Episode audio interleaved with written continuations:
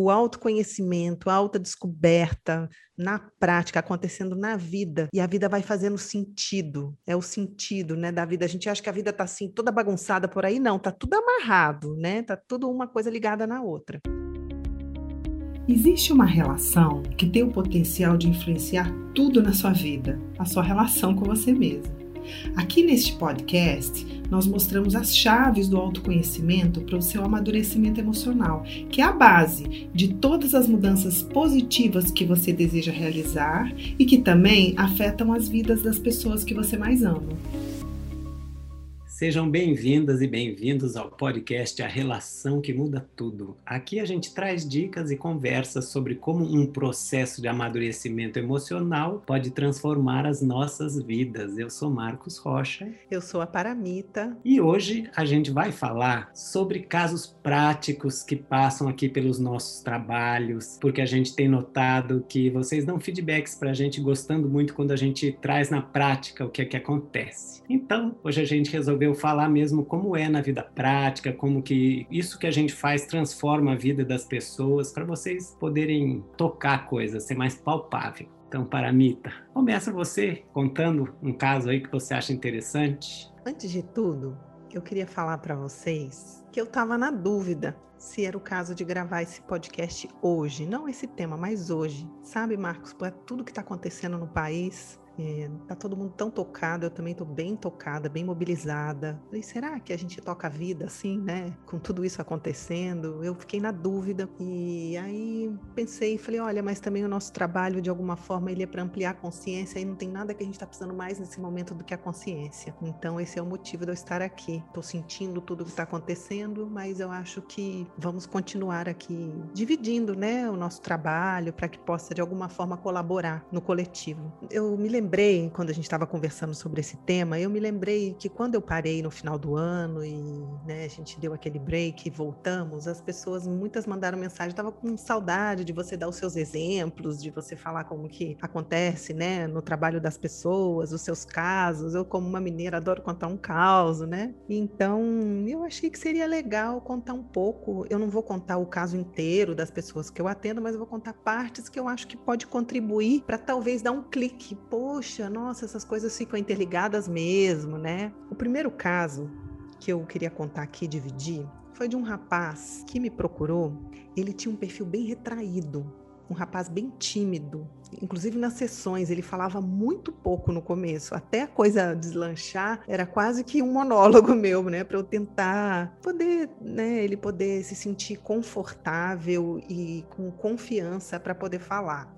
Então, um rapaz mais retraído, ele estava se sentindo muito sobrecarregado no trabalho, trabalhando demais, porque ele não sabia dizer não. Era uma pessoa que trazia assim que tudo ele era cheio de desculpinhas, sabe? Ah, eu não fui por causa disso, por causa daquilo. Ele nunca falava que ele eu não quero isso, eu não quero aquilo. Ele não tinha coragem de colocar nenhum sentimento. Ele corria muito do conflito. Tava sempre assim, se esquivando de qualquer conflito ou de qualquer exposição, né? E se sentindo também muito dominado pela esposa, muito sem espaço no casamento. Todo o mundo interno dele, todos os sentimentos dele ficava tudo dentro. Ele não falava nada. Ele tinha aquela máscara de que estava tudo bem, então ele não tinha coragem de brigar com ninguém, não queria arranhar aquela imagem que ele passava para o mundo. E aí então comecei a investigar com ele, começando pelo casamento que ele dizia que era o mais que estava apertando naquele momento, e fui estudar a história dele com as mulheres. E aí é lógico, fomos ao longo de várias sessões tá, gente? Estou fazendo um resumo breve né, do caso. E aí, na, na adolescência, obviamente, era muito difícil para ele chegar nas mulheres, quase impossível, muitas paixões platônicas por meninas muito fortes, as,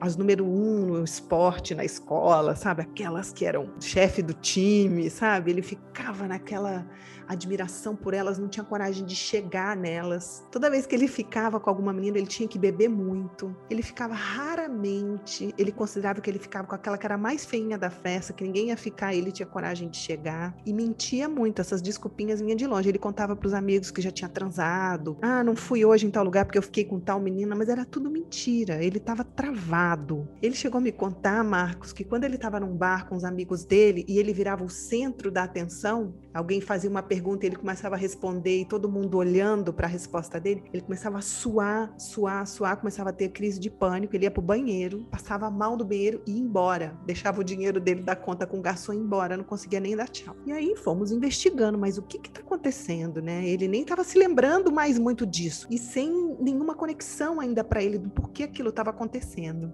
E aí fomos andando cada vez mais para trás, né? E aí eu fui tentar entender os pais dele. E aí a mãe era muito dominadora, uma mulher muito controladora e super protetora, fazia tudo por ele. Ele foi muito dependente por ela há muito tempo. Inclusive, ele me contou quando ele chegou que ele estava sem visitar os pais há muito tempo, que quando ele chegava lá ele se sentia impotente, dependente, tudo de novo. Que para crescer ele precisou sair um pouco de perto, sabe? E aí a mãe então sempre controlou ele muito e o pai era super retraído como ele, um homem tímido, que por exemplo, ele me contou que ele ia almoçar na casa do pai, o pai ficava ajudando a pôr a mesa, ajudava tudo, mas não sentava para conversar, não, não tinha contato. Era um homem sempre fugindo do contato. E aí aos poucos, então, ele foi percebendo como ele não recebeu nutrição da energia masculina do pai dele para ele sentir uma força masculina dentro dele. Ao mesmo tempo, debaixo daquela mãe super protetora, dominadora, e junto com isso, imagina, ele dividia um quarto com uma irmã mais velha que não deixava ele fazer absolutamente nada no quarto. Se ele roncava, ela acordava ele e falava: "Você tá roncando". Se ele tava lendo alguma coisa e balançava o pé, ela falava: "Você tá balançando o pé". Não deixava ele se mexer dentro do quarto, ele tinha que andar pisando em ovos dentro do quarto. Imagina, a mãe assim, a irmã assim, o pai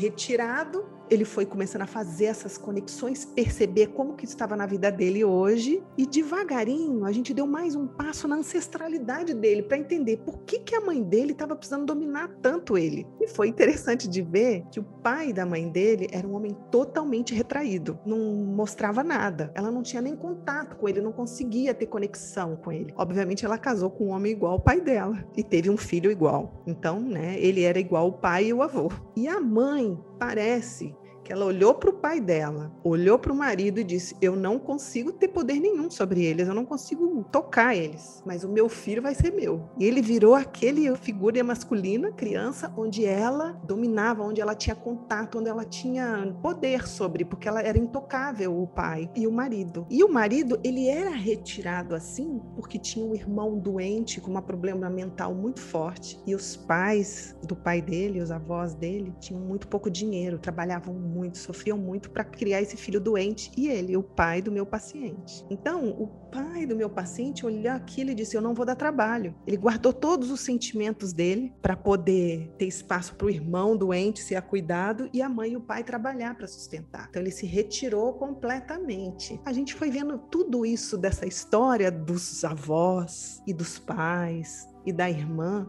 na vida dele hoje. Ele então também se recolheu, não podia se mexer, ficou parado ali, repetindo a história de querer mulheres dominadoras, como a mãe e a irmã, como a gente já disse várias vezes nos nossos vídeos, né, que a gente acaba se sentindo atraído por pessoas que trazem o nosso passado, ele começou a acordar para isso. Nossa, olha aqui, é verdade. Eu estou repetindo meu pai, repetindo a relação dele com a minha mãe, me sentindo atraído por essas mulheres e sendo dominado por essas crenças que eu criei de que eu não posso me expor, não tem espaço para mim. Então não tinha espaço nenhum na vida dele para ele, ele só trabalhava, até porque ele ficou com muito medo de ser muito dependente, então ele precisava fazer dinheiro sem parar para estar tá seguro. E de que as mulheres são quem dominam, porque a mãe dela e a irmã que dominavam a casa. A vida dele estava totalmente tomada pelo passado dele. E Marcos, ele não tinha a menor ideia de nada disso. Ele não tinha feito nenhuma conexão dessa repetição da ancestralidade dos pais e da infância na vida dele hoje. Então, à medida que a consciência dele foi se ampliando e ele foi entendendo esses esquemas que dominam o nosso inconsciente, né? Ele conseguiu então começar a entrar em contato com os sentimentos dele. E os principais que vieram a princípio foi uma mágoa muito grande da esposa, que estava guardado, ele engoliu muito sapo. E aí ele percebeu que ele estava muito fechado para ela, estava totalmente distante. E foi bonito, porque ele pôde também responsabilizar que era ela, mas era a história dele. Ele saiu de um papel de vítima dela, magoada, e percebeu a história dele e pôde se abrir com ela sem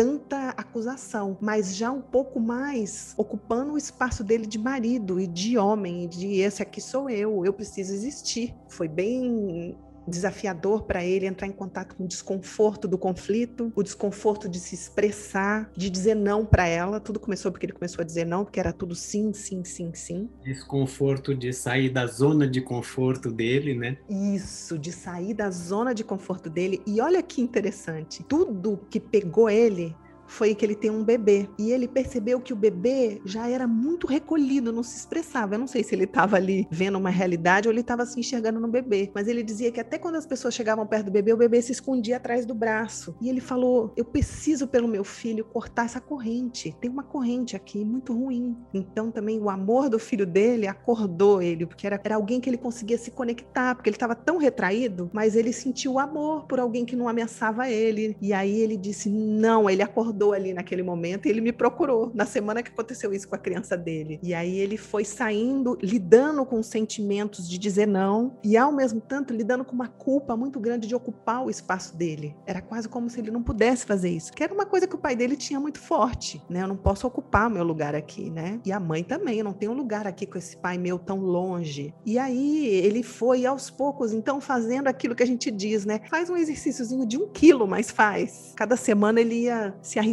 um pouquinho mais, sabe? Caminhando um pouco mais e, e se fortalecendo, que estava atrofiada a expressão dele. E aí é claro que ele ainda está em processo, na vida, como todos nós, mas foi muito bonito de ver a caminhada, de ver a criança dele que estava tão assustada saindo lá de dentro e se tornando o marido e se tornando o pai, porque também ele não estava sendo o pai do filho dele, a mãe dele, a esposa dele que mandava tudo na educação. Ele falou: "Eu não posso fazer isso com meu filho. Eu não posso ficar como meu pai de longe vendo a minha mãe fazer o que ela quer com meu filho. Eu não vou deixar. E a responsabilidade é minha". Ele conseguiu ver, sabe? Então foi muito bonito ver essa cadeia vindo tão de longe e se transformando ali na minha frente através da consciência de todos esses esquemas do inconsciente, sabe? Eu acho que esse é um dos casos que eu tenho vontade de, de contar e expor aqui para as pessoas. Quem sabe isso pode inspirar algumas pessoas, né? Eu queria é, te fazer duas perguntas. Uhum. É, uma é: vamos supor que no bebê dele,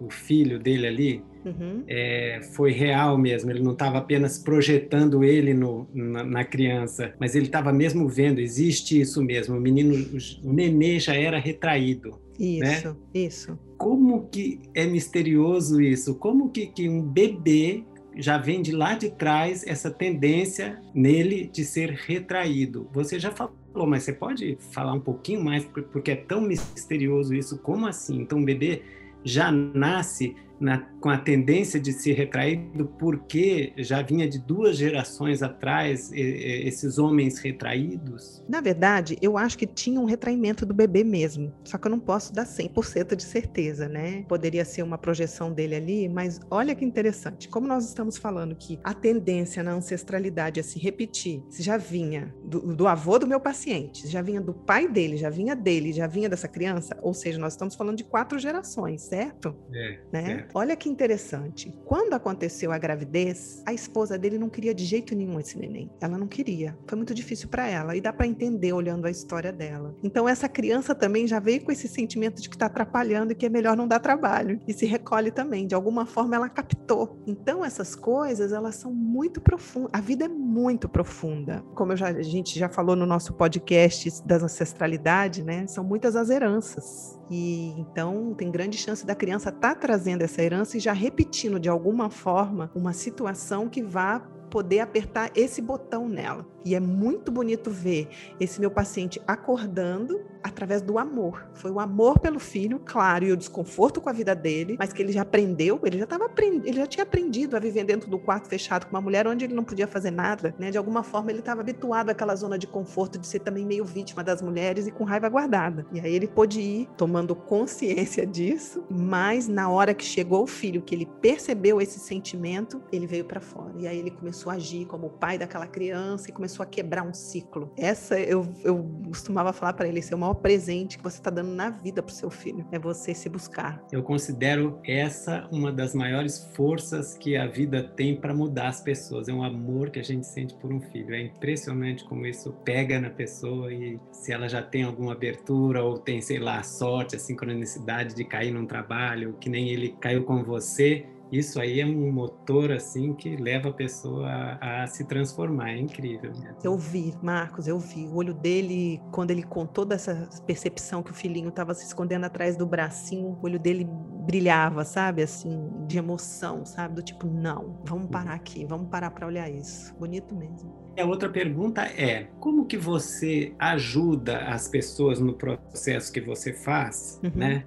Nesse caso, como que você ajudou esse homem a entrar mais profundamente. É só na conversa, você usa algum trabalho corporal, você faz alguma meditação com ele no processo, ajuda ele a entrar lá dentro e se investigar. Como é que é que você faz? No caso dele específico, porque são diferentes maneiras de trabalhar, né? Tem uma, uma maneira que a gente trabalha que hoje a gente chama de mapa da vida. Ele fez um mapa da vida, onde é um estudo profundo da biografia dele. Então, à medida que ele ia contando a história dele e a gente entrando nos sentimentos, nas conexões daquela história, a consciência dele foi acordando. Ele foi falando: Nossa, aconteceu isso nessa fase, aconteceu naquela também. Aí ele pôde, através de uma metodologia específica que a gente usa, olhar a vida dele passar, onde a gente não ficou aqui cuidando só do presente, nem ficou ali só cuidando do passado. Nós costuramos toda a vida dele. E aí essa teia dessa costura foi ampliando, foi virando a própria consciência, entende? E isso foi tomando ele de uma forma tão profunda que moveu os sentimentos e moveu a energia para ele poder colocar isso na vida, na prática, e não apenas no entendimento e ficar aqui na cabeça, né? Tá claro? Tá claro. Tinha momentos que a gente fazia tempos de silêncio, claro, tinha né, alguns momentos que eu usei músicas, aí depende do momento para que a gente possa resgatar algumas memórias, é um resgate de memórias. E quando essa memória vem, ela vem trazendo muita coisa com ela. Ela tem um poder muito grande, né? Como a gente falou no podcast do, do, sobre o passado, né? Ela vem trazendo, ela não vem trazendo só o pensamento, ela vem trazendo o mundo emocional e tudo que está junto ali, né? Acho que você já, já viu isso, né? Muitas das vezes a gente está ali, a pessoa está lembrando, isso acontece com a gente, ela fala, nossa, eu posso sentir até o cheiro, a roupa que eu tava, né? Ela volta na experiência, dependendo de como tá o processo. E aí vai fazendo esse resgate. E dentro disso, né, desses casos, dessas histórias, é claro que, Marcos, eu te conheço, você tem muita experiência. Só que a gente trabalha junto tem quanto tempo? Mais de 15, né? Então é claro que você tem que contar alguma coisa também, né? Você tem muita coisa para contar. E a gente está abrindo esse espaço, né? Eu gostaria que você contasse também. Então eu vou contar o caso de uma pessoa, uma mulher que tem 38 anos de idade agora, né? Ela chegou no trabalho, ela tinha 33. Então ela veio lá para os nossos grupos de autoconhecimento e veio para se conhecer. Aparentemente não tinha problema nenhum. Ela falava: "Não, estou bem". Era um grupo ali presencial na época, né? Porque a gente podia fazer grupo presencial na época. Pois é. E então ela ouvia as pessoas compartilhando a infância, né, e, e, dizendo de histórias difíceis da infância, tal. E ela dizia: não tenho isso, minha infância foi feliz, é, eu não tenho nenhum problema com a minha família e tal. E conforme a gente foi se aprofundando ali e trazendo o conhecimento dessa relação que existe entre as coisas que acontecem na infância e a nossa vida agora, tal, aos poucos ela foi se abrindo. Aí ela trouxe ah, tá, eu fumo maconha há 10 anos todos os dias. Uhum. E eu tive uma depressão há dois anos atrás e fiquei aí, sei lá, um ano, um ano e meio deprimida, tomando remédio e tudo, né? Mas agora eu já tô bem. Ela foi se aprofundando, né, e começou a entrar em contato com as memórias dela, e aí começou a se tocar. Então começaram a cair algumas fichas, né? Então ela fumava maconha há 10 anos todo dia. A princípio, ela estava achando que isso estava tudo bem, e eu não estou querendo aqui entrar no mérito se fumar maconha é bom ou não é bom, ou pode ser bom em algumas situações e pode ser ruim em outras. Não é isso que eu estou querendo discutir. O fato é que ela começou a desconfiar que aquilo de fumar maconha todo dia não estava fazendo bem para ela. Uhum. E ela começou a fazer conexões. Ela lembrou, é, na verdade, não lembrou porque essa é uma memória muito antiga, mas ela sabia que a mãe dela colocava um pozinho na chupeta dela quando ela era nenê para acalmar a barriguinha dela. Aí ela lembrou realmente que ela tinha sete chupetas e que quando resolveram jogar as chupetas dela fora, que ela ficou muito mal com isso. Os momentos mais legais que ela tinha com o pai dela era quando, é, de madrugada, o pai dela ficava bebendo no bar que ele tinha dentro da casa, e aí ele ficava carinhoso com ela. E não tinha nenhum outro momento que ele era carinhoso. Ele era um homem seco no afeto e que quando bebia ficava carinhoso. E ela foi lembrando dessas, dessas histórias e fazendo as conexões. Aí ela começou também a se tocar de outras coisas que não é lembrando, mas que ela já já sabia, mas nunca tinha se tocado, como, por exemplo, o pai e a mãe bebiam bastante, não podemos dizer que são alcoólatras, mas até beira, né? Uma coisa assim, gostam muito de chegar de noite beber, todo fim de semana bebem, tomam um remedinho um antidepressivo assim básico só para ficar bem tal. Então eles têm essa prática como uma coisa normal. Inclusive aconselham filha toma um remedinho você tá triste toma né? E aí também se tocou que o pai do pai bebia muito e fumava. Então ela percebeu que tinha um padrão na família de se amortecer que lá todos tinham uma dificuldade de lidar com os sentimentos. Quando aparecia uma tristeza uma coisa coisa qualquer, já tinha que saber que beber, que tomar um remedinho. Então ela foi percebendo isso e foi caindo uma ficha nela, né? Assim, de, pô, eu quero parar de fumar maconha.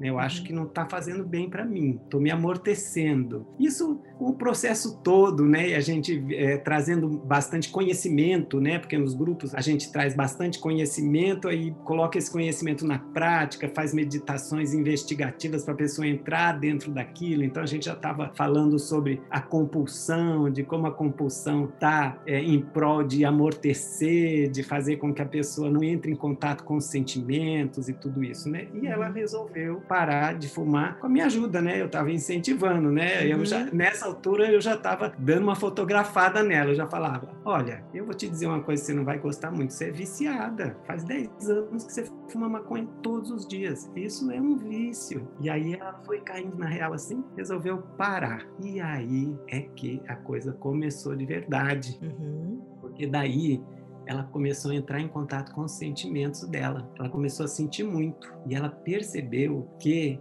tinha muito sentimento guardado ali. E aí ela foi percebendo mais também a vida, a vida atual dela, que ela estava nesse emprego, advogada, num escritório bacana, ganhando um salário bom, mas ela estava muito insatisfeita ela já estava assim estressada, sabe, com esse trabalho. Já tinha passado por uma depressão que também tinha a ver com o trabalho, né? Uhum. Mas ela estava segurando a onda ali na base da maconha, né? Todo uhum. dia se amortecia. Tinha dias que ela já fumava de manhã antes de sair de casa. Tinha outros dias que era só quando chegava do trabalho, fumava de noite para relaxar e tudo isso, né? Então ela foi entrando mais em contato com o que estava incomodando, foi saindo da zona de conforto dela, né? tirou a compulsão e aí foi percebendo outras coisas. Né? Ela trabalhava num ambiente muito masculino, era um ambiente que tinha homens poderosos, ela lidava com homens poderosos, ela tinha na mesa dela a fotografia do pai e do avô, não tinha fotografia da mãe, era do pai e do avô. Ela foi fazendo as conexões que o pai era um homem machista, na visão dela de criança era um homem poderoso, ele era dono da verdade e ele humilhava de vez em quando ela intelectualmente. Ela foi desenvolvendo uma defesa já desde pequena de ser autossuficiente, forte. Duas defesas, né? A autossuficiência e a compulsão, né? uhum. né? Que foi bater lá na maconha mais tarde, né? Uhum. Mas ela foi virando forte. Quando ela, ela era pequenininha, só tirava nota boa, pequenininha, e, né, infância e adolescência. Ela era a melhor da turma, ficava esperando ansiosa o boletim. Era muito importante para ela, ela o boletim. Ela não podia tirar menos de oito para ela, não era que os pais exigiam. E ela não recebia elogio dos pais, não recebia elogio por isso. E a irmã dela, que era pior na escola, quando tirava uma notinha maior, recebia elogio. Talvez os pais até tinham uma estratégia de, puxa, ela, ela se vira bem, mas então a gente tem que elogiar o outro e não pode elogiar ela, né? Uhum. Mas a, na percepção dela, ela não estava sendo reconhecida. Uhum. E, e ela foi atrás desse reconhecimento do pai, e aí foi projetando isso na vida, né, atrás desse reconhecimento dos chefes. Teve se falou, eu lembrei de uma coisa, teve até uma vez que ela chamou o chefe de pai e ela caiu na real, assim, sabe, do ato falho dela ali, da projeção dela, né? Ela se orgulhava quando de vez em quando, assim, rolava de um dos caras falarem, poxa, mulher, você é brava nesses ambientes de trabalho, né? Aquela expressão, né, que ela mesma usou muito assim, ela colocava o pau na mesa. Só que ela foi se tocando de outras coisas. Ela tinha inveja dos homens. Ela e ela percebeu, ela foi aprofundando, né? Uhum. Aí ela percebeu que tinha inveja dos homens ela percebeu nitidamente que ela estava ali em busca de reconhecimento, o reconhecimento do pai dela. E aí ela se percebeu, inclusive numa viagem, ela fazia missões viajando, assim, encontrava com homens muito poderosos. Só ela de mulher, com mais dez homens, por exemplo. E ela ficou assim, ela quase que teve um, um ataque de pânico numa viagem dessas. E ela caiu na real, assim, isso no meio do processo, né? Uhum. Ela caiu na real de que ela estava contando uma mentira para ela mesma. Ela foi se se tocando de tudo isso e viu que ela não estava nem um pouco satisfeita. Nesse ponto, ela resolveu pedir demissão corajosamente, porque ela não guardava, ela ganhava dinheiro, mas não guardava dinheiro nenhum e queria mudar de vida. E aí ela já estava com ideias, com projeto na vida dela, né, na, na cabeça nessa época. E ela resolveu ter uma atitude corajosa de romper, saiu do trabalho e aí ela fez um plano de passagem de carreira, né? Assim, é, uhum, é, transição de, de carreira. É, de transição de carreira. Foi para um outro emprego, mas assim, com uma coisa pensada, programada, começou a guardar dinheiro, realmente começou. Ela está nesse processo agora, num, num, planejamento de dois anos até o, o, fim de 2021, já conseguiu guardar uma grana legal até agora. Ela é uma pessoa competente, sabe? Mas ela foi para um ambiente agora só de mulheres, onde ela está podendo ser mais feminina. Já lá, a chefe dela já ofereceu para ela um outro cargo mais alto, onde ela vai ganhar muito mais dinheiro. Ela disse não, uhum. porque ela sabe que ela não quer continuar. É bem puxado esse trabalho também.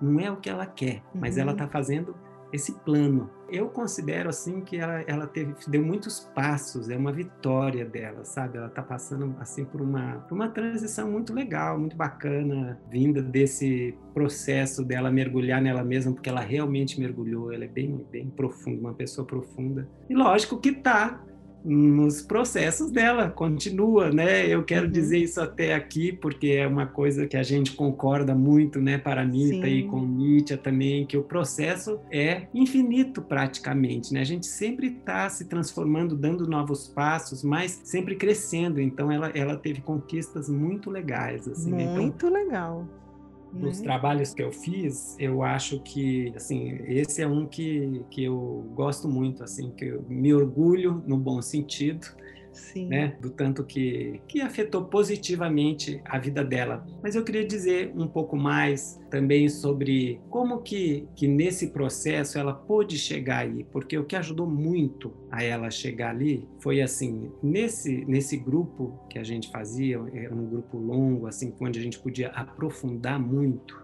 então a gente ia trazendo o conhecimento, né, sobre o autoconhecimento, né, a teoria do autoconhecimento, essas coisas que você fala muito nos seus vídeos e que a gente fala muito aqui nos nossos podcasts, os aspectos ali da personalidade, como isso, como acontece na infância, esses imprints e como a gente repete depois e todas essas coisas. Então ela foi então entrando, recebendo esse conhecimento, mas nesses trabalhos a gente fazia muita meditação também autoinvestigativa que ajudava muito a ela e a todos, e ajuda né, todo mundo que, que faz esses processos, a entrar na prática da vida dela, olhar para dentro e olhar como que aquilo acontece lá e poder viajar lá para dentro, mergulhar e ver como é que foi na infância, e ver como é que está na vida agora, e olhar a sua própria personalidade, os padrões ali que estão acontecendo e tal, né? Então ela pôde, através desse instrumento, desses dois instrumentos de receber o conhecimento e depois mergulhar no conhecimento na prática dentro dela, ela pôde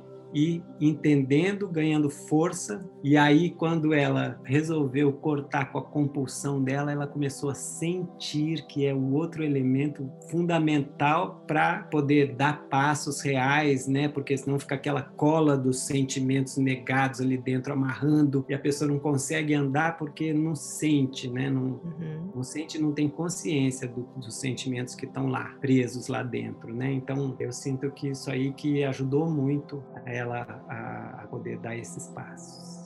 Eu queria te fazer uma pergunta dentro disso que você está é. me contando, porque é bonito, né, de ver isso que você está dizendo dela ter ido além da compulsão para poder sentir e através desse conhecimento e das meditações investigativas, poder ampliar para ela perceber como ela estava tentando sobrecompensar o passado dela na vida presente hoje, né? Pelo que você está me contando. Mas eu queria te pedir se você pode falar um pouquinho de um ponto-chave que você passou por aí, que eu acho que foi essencial no processo que você ajudou ela, que é um aspecto da mentira que é o auto-engano. Ela precisou atravessar o auto-engano para poder começar a poder mover tudo isso, certo? Então, queria saber se você pode falar, assim, em poucas palavras, um pouquinho do auto-engano no meio do processo. É, o auto-engano é muito comum e ela chegou lá dentro desse auto-engano, porque ela é uma mulher que tem um, um, poder, ela tem uma energia forte assim. Então ela chegou lá, é, altiva, tô bem. E ela não queria olhar para dentro dela. Esse não querer olhar para dentro, mesmo apesar de, de, de, ter vindo de uma depressão há dois anos antes, é impressionante como a gente nega o que está acontecendo dentro. E tudo bem, a gente compreende porque é difícil mesmo, são coisas difíceis de lidar, coisas muito difíceis, né? Imagina ela fumando 10 anos para se amortecer, porque tem muito sentimento. Na real, ela tem muito sentimento. Eu entendo muito bem porque ela precisou se,